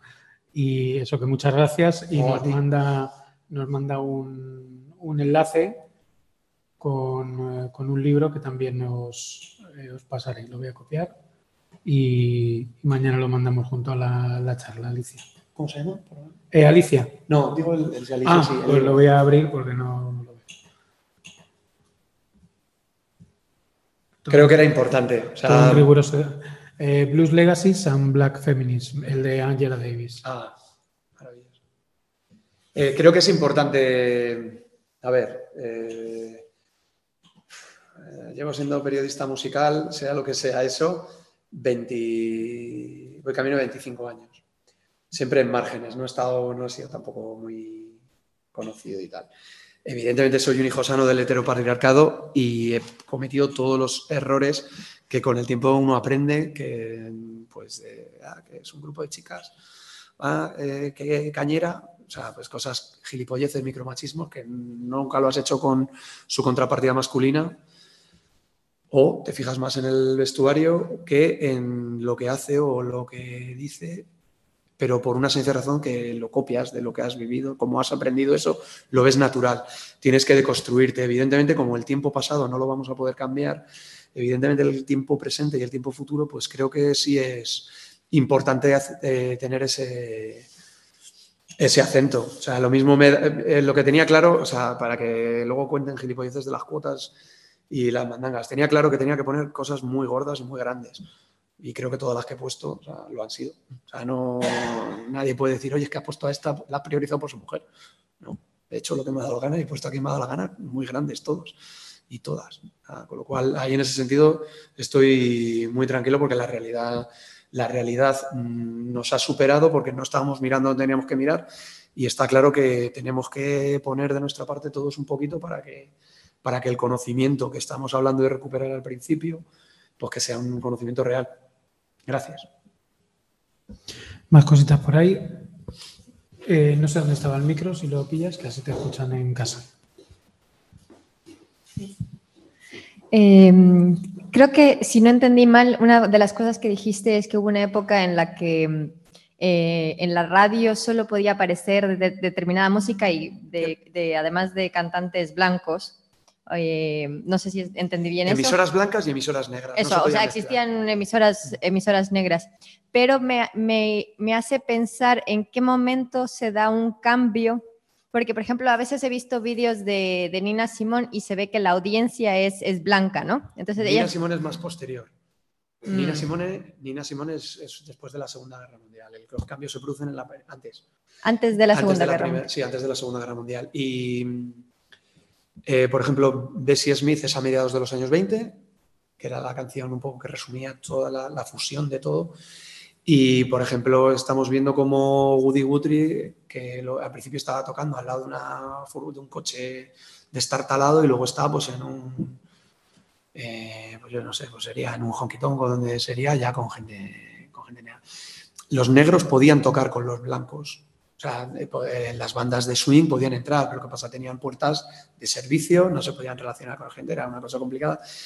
Y eh, creo que el Café Society que te digo, creo, creo que fue, mm, si me falla la memoria, del 39 al 48 dura una cosa así, para que nos hagamos una idea. Es, para que, es en la década de los 30 donde poco a poco se empiezan a mezclar y de hecho el rock and roll es cuando los chicos blancos quieren bailar como los negros y se mezclan, que eso es en el 54. Y existía el rock and roll antes, pero no es hasta que Bill Haley and His Cometh con el Rock Around the Clock y Elvis con That's Right Mama, ¿no? Eh, empiezan a romper eh, el- a romper el tablero, ¿no? Y el rock pasa a ser el elemento nuclear de la, de la música popular. Pues más o menos, pues eso, mediados de los 30, eh, principios de, a mediados de los 50, en esos años. ¿Y sabes qué es lo que detona que haya como mayor legitimidad para que los blancos puedan asistir como audiencia a esos espectáculos? O sea, porque yo, o sea, percibo como un momento de gran segregación en que básicamente los negros escuchaban a los negros, los blancos escucharían a los blancos, y bueno, empieza a haber este proceso de blancos escuchando a negros, ¿no? A pesar de que mm, luego entren por las puertas de atrás para, para cantar para los blancos, ¿no? Eh, pero porque eh, son mucho, eh, eh, muchas veces cuando intentamos eh, contar varias cosas al mismo tiempo, son procesos que se dan simultáneamente y, por ejemplo, el- lo tenemos en otros casos. Eh, la clase media alta de las poblaciones portuarias eh, van a ver a los bajos fondos el tango, van a ver a los bajos fondos el flamenco y van a ver a los, a los bajos fondos jazz. Nueva Orleans, Buenos Aires y, y Jerez de la Frontera lo, que, o lo que sea. Es decir, siempre ha habido componentes de mezclarse eh, razas y clases. O sea, siempre ha habido ese componente, ¿por qué? Porque de Oscar Wilde, el retrato de Dorian Gray, por ejemplo, ¿no? Es de eh, cómo Dorian Gray, cuando se enamora de la actriz, la actriz es, es el mito, ¿no? De la, de la clase baja, ¿no? Pero como es tan perfecta en ese, en ese momento, en ese entorno, y ese amor romántico, que luego estalla por mil costuras, ¿no? Pero es que ese mito eh, existe y es uno de los que conforman. Y luego mezcla, pues evidentemente, eh, aunque el racismo haya existido, los desposeídos han sido siempre de todas las razas. Los hillbillies son los desposeídos de la clase blanca inculta, despreciada, denostada, pues evidentemente ellos han tenido cruces con otros compañeros. Eh, Muddy Waters, uno de los grandes del blues, ha sido fundamental para influir a los, a- a los Rolling Stones. Chuck Berry, sin Chuck Berry no entenderíamos a los Beatles y a los Stones. O sea, te quiero decir, eh, y eso es, ellos lo, lo empiezan a escuchar a finales de los 50, cuando ya empiezan a ser mayores. O sea, te quiero decir, para interpretarlo luego a principios de los 60. Eso siempre ha existido, de- de- pero lo que pasa es que son diferentes cruces con diferente tiempo. Pero se, for- se forman esas dos líneas. La gente que va buscando emociones nuevas a sitios donde hay peligrosidad y, y libertad. Y, y luego, pues eso, eh, la mezcla de la pobreza. Sí, yo, eh, no, de esto de la autenticidad. Yo creo que hay un elemento. Sí, yo, de- del tema este de la autenticidad, de la búsqueda de la autenticidad. Yo creo que hay un elemento, aunque parezca muy lejano, eh, de la construcción del imaginario nacional, eh, sobre todo en, las situaciones coloniales. Eh, y es la búsqueda de, o sea, frente a lo artificial de lo, de lo urbano, la búsqueda de cuáles son las raíces verdaderas de ese pueblo, de ese grupo social, que generalmente estaba justamente en, esta, en estos grupos subordinados, en estos grupos marginados, que era donde estaba, comillas, la verdad. Eh, el origen, las raíces, eh, una música eh, que tenga raíz en la tierra, el country. eh, Sin ir más lejos, Lorca y Falla, aquí con el flamenco. Mm. De hecho, quisieron como buscar una... quisieron como, cuando hicieron un festival, quisieron buscar la pureza y lo que se encontraron fueron mezclas. Claro. Y, y eso, eh, bueno, aunque parezca mentira, es un elemento que permanece, porque claro, no es solamente estos a comienzos del siglo XX, sino hoy en día y el turismo de masas intentando reconstruir una realidad que no existe, de buscar eh, la, la- la autenticidad eh, en algo que, en un proceso en el que tú la estás destruyendo. Claro que es también lo que tú contabas de la grabación. Eh, en la grabación reific, un, algo que está vivo y que estaba en cambio permanente, en cuanto lo grabas, está fijado. Y eh, entonces es una contradicción en términos. Pero claro, eh, por suerte, la sí, por suerte, eh, a pesar de que estaba ahí fijado, se siguen creando cosas.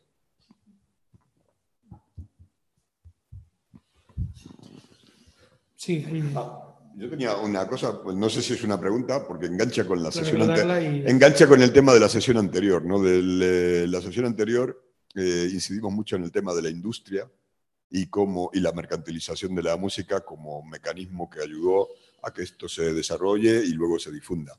Eh, pues, eh, y luego hay algo que tanto la vez pasada como esta en el análisis o en la quizás no en el análisis, pero sí en la presentación de que aparece como eh, personajes individuales.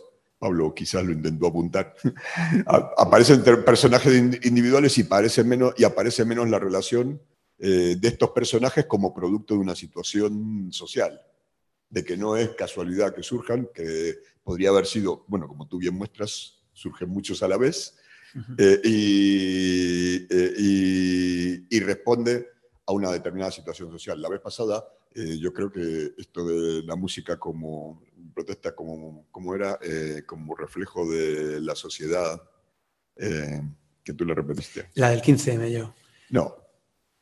Como, como reflejo de la sociedad que se derrumba. Ah, lo que dijo Patricia al principio. lo que sí, dijo Patricia. De la decadencia, el reflejo de la de la social. sociedad. Bueno, claro, eh, esto me recuerda, hace muchos años tuve esta discusión con alguien muy conservador y mi argumento fue justamente el contrario. Estas músicas muestran la creatividad en las situaciones de crisis. Sí. En las situaciones de crisis es donde florece las- todo tipo de creatividades en contra de la visión esta conservadora de que una situación de crisis es una situación de catástrofe. Es una situación de creatividad, de cambio, de nuevas oportunidades. Y, y- Pero no lo veo incompatible con lo de Patricia, ¿eh? Me parece que va en la misma línea. Sí, Una claro. pone el, el pero acento es, en vez de, en vez de ponerlo positivo, en vez de ponerlo no- negativo, es No ponerlo sé si está positivo. Patricia claro. porque se iba a conectar. Eh, Bueno, ir viendo y voy a mirar. Eh, o sea, con, con respecto a lo que decíais de cuando se graba se fija, a mí también luego me surge la contradicción con respecto a que si no lo, o sea, si no lo recuperas, si no lo buscas, se pierde. Entonces también me parece como la eterna contradicción, ¿no? O sea, lo grabo y se fija, pero si no lo grabo, pues probablemente nunca volveremos a repetir. Está claro, es peor. Entonces- claro, evidentemente, sí. Por eso cuando decíais No, pero esa, esa, esa contradicción, ¿no? Claro. Eh, por eso, por ejemplo, lo del purista flamenco, los puristas muchas veces, no, este palo se toca así. Bien, genial, porque ya está fijado. Antes de fijarse tenía un Y me parece bien que haya puristas, ¿eh? O sea, porque es la única manera de salvaguardar, ¿eh? O sea, hay que romper a los discos de Camarón, que a Dylan le tiraran de todo en el Newport Festival, con Rosalía, que se hacía apropiación cultural, me encanta. Sí. O sea, tiene que haber ese debate. Mm. Tiene que haber debate porque es que es la única manera de seguir vivo. Claro. Y también lo otro de defender lo suyo, porque si no sería lo que te digo, es con- consumismo, consumismo. Venga, toca ocio. y desaparece, ¿no? Al final también es la desaparición. Interesante.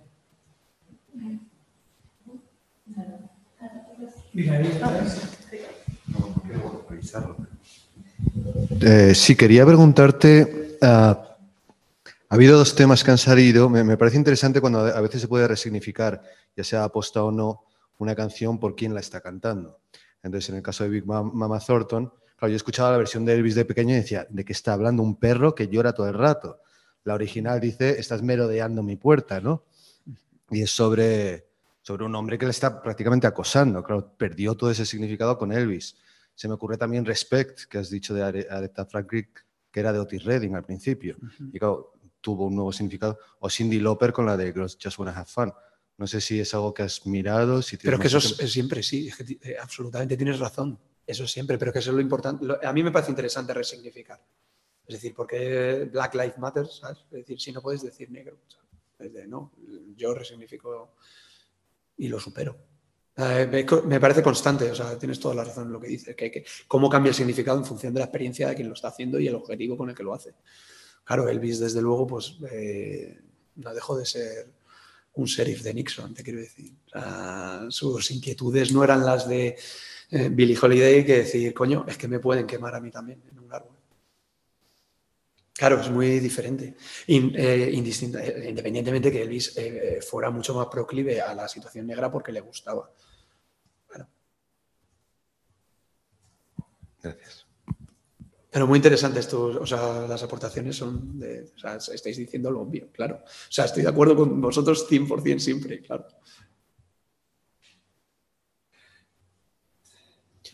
Estoy aquí en el chat intentando animar a ver si alguien desde casa se, se lanza.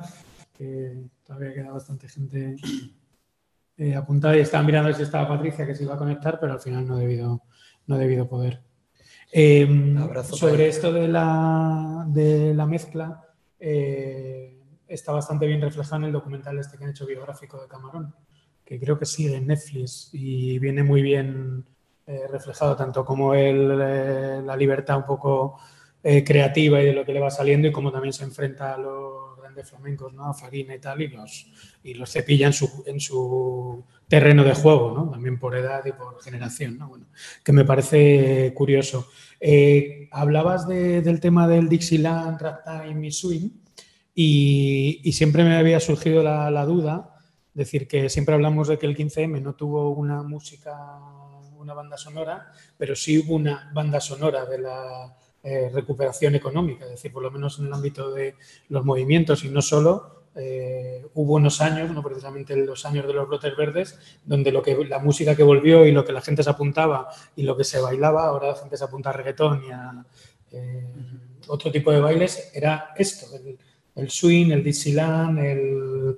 eh, un día me decía alguien, que no sé si es un poco exagerado, que era una especie de gran celebración de la clase media que se había salvado de la crisis de 2008, ¿no? Es decir, el lanzarse de nuevo a una música de los felices años 20, de, mm, decir, que tenía algo de, de- expresión cultural de entreguerras, por decirlo así, de, que, que quizás no, no se sabía, pero llegaba la, llegaba la crisis de la pandemia y la nueva crisis que estamos Yo solo vi, yo, viviendo ahora. yo esa experiencia la, o sea, la interpreté dentro de un movimiento más amplio que, que lo llamaron retromanía, ¿no? Donde, claro, también en la música pues, nos pilla con la piratería, que tiene cosas malas, pero tiene cosas muy buenas. Es que te- tuvimos a nuestra disposición la música de todas las partes del planeta, de todas las partes del tiempo grabado.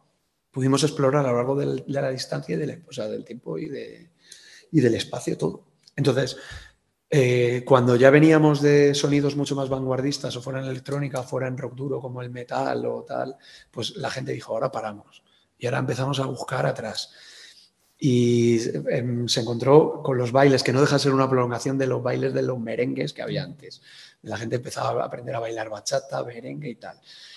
Las parejas de baile. Mm, Este fue más libre porque es un baile más independiente que vas cambiando, que tal, que no sé qué. Tiene ese componente felices años 20, pero yo lo encapsulo más dentro de la, de la retromanía que además coincidió en Estados Unidos con el 11S, que venían de una reivindicación del, del todo el country la americana en los años 90 y coincidió justo pues como en su momento de nos han dado en lo más duro donde tenemos que mirar a nuestras raíces.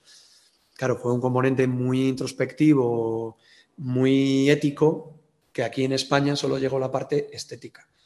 Porque los, los, cantanto- los cantautores, eh, no los tradicionales que venían de la experiencia latinoamericana o europea, sino empezaron a, empezaron a convertirse los cantautores en songwriters, ¿no? en cantautores de experiencia eh, norteamericana, y muchos empezaron a cantar en inglés y a cantar temáticas muy bien, formales, pero de un componente estético, no una traducción de una problemática que existía, porque la crisis de 2008 barrió por mucho y no eh, costó. De hecho, querían los artistas de aquella época eh, tocarla con puntillas, aunque luego se involucraran a nivel personal, pero musicalmente tocado con pelos, con muy poquito. Pues eh, llega una pregunta aquí por el chat que tiene Miga. Eh, ¿Se puede diferenciar la música que se escucha en la revuelta de la música que se hace producto de una revuelta? Yo creo que sí. Lo que pasa es que tenemos que interpretar cuáles son las revueltas. ¿Hay una revuelta ahora con el trap? No, pero es un lenguaje propio, es una cuenta cero de todo lo anterior. O sea, los valores que nosotros hemos, eh, hemos intentado continuar eh, han estallado porque el pacto social o llámalo X no les ha valido para nada. O sea, no, es que no se sienten interpelados con el modelo de sociedad de hace seis años. Entonces, eh, ¿qué revuelta es esa? ¿En qué se va a traducir? No lo sé. O sea, también musicalmente veníamos pues, de una música comercial bastante anodina, más allá de lo anodino. Eh, recordemos que una Operación Triunfo en 2008 la tuvieron que cancelar a medias, porque ya no daba más de sí. Desde cuando el indie ocupa el espacio central de la música popular, porque el indie de los 90 era como que muro de sonido, de Sonic Youth, de los planetas. Eh, El 2008 es música pop entendida como popular. Russian Red la parte folk, Cecilia, aunque cantara en inglés, eh, Vetusta Morla, una canción de pop perfectamente fabricada, o sea, quiero decir. Pero, claro, pues musicalmente ese espacio, pues ya hay una, hay una ruptura también en ese sentido. ¿Cuáles son las, las revueltas? ¿En qué se traducen? ¿Hasta dónde llegan? Claro, musicalmente ellos se han roto con lo que había anterior porque les aburría.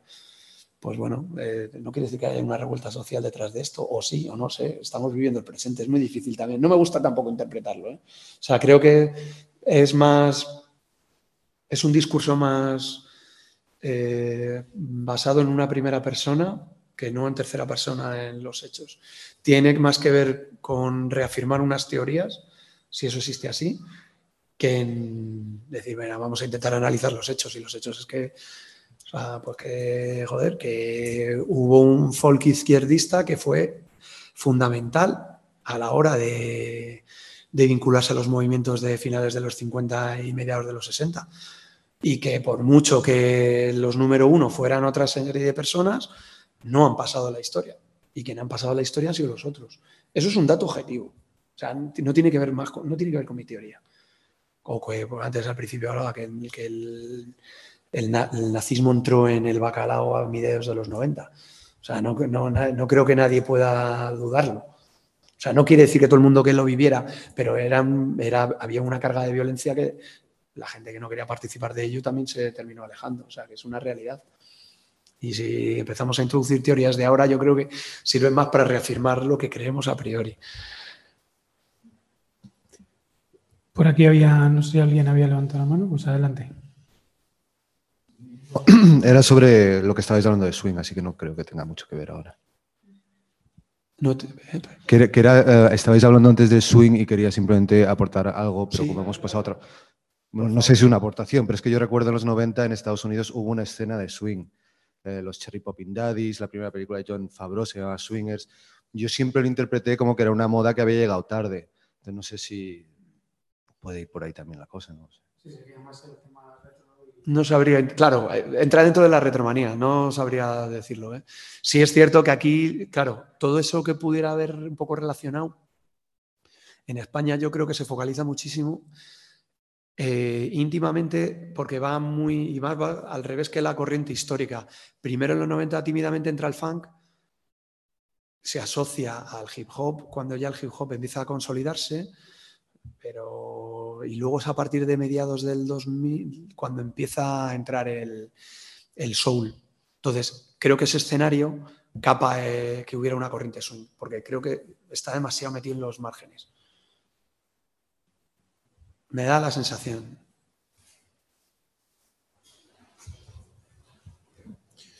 Muy bien, pues si no hay nada más, eh, lo vamos a dejar aquí. Y nada, agradeceros a todos, a todas, a todos que hayáis estado en la sesión y especialmente a Rubén por haberse venido. Y nada, pues mañana mandaremos el audio.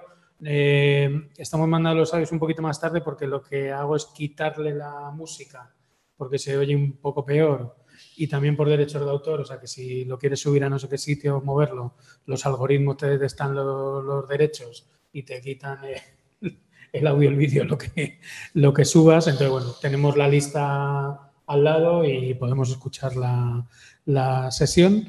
Y nada, pero espero a ver si en este fin de semana ya lo, lo podéis tener con las dos referencias que han pasado también por el, por el chat. Y nada más, pues nos vemos ya la siguiente semana, que yo no estaré, vendrá Almudena, porque yo estoy fuera, y será la, la sesión con, con Marcela, que, que, bueno, podréis hablar de tanto de la música latinoamericana como también de, de la industria musical, que ayer, el año pasado también se desvió ahí porque ya está en la Asociación de, Mujeres en, en, la industria de, eh, musical y bueno, pues tiene un mogollón de información, aparte de bueno, haber sido programadora de la Sala del Sol y bueno, tener una trayectoria también larguísima como Rubén en todo el, lo que tiene que ver con, con el mundo de, de la música. Infinitas gracias, no puedo añadir más. O sea, de verdad, muchas gracias por haber venido. Muy bien, pues nos vemos entonces.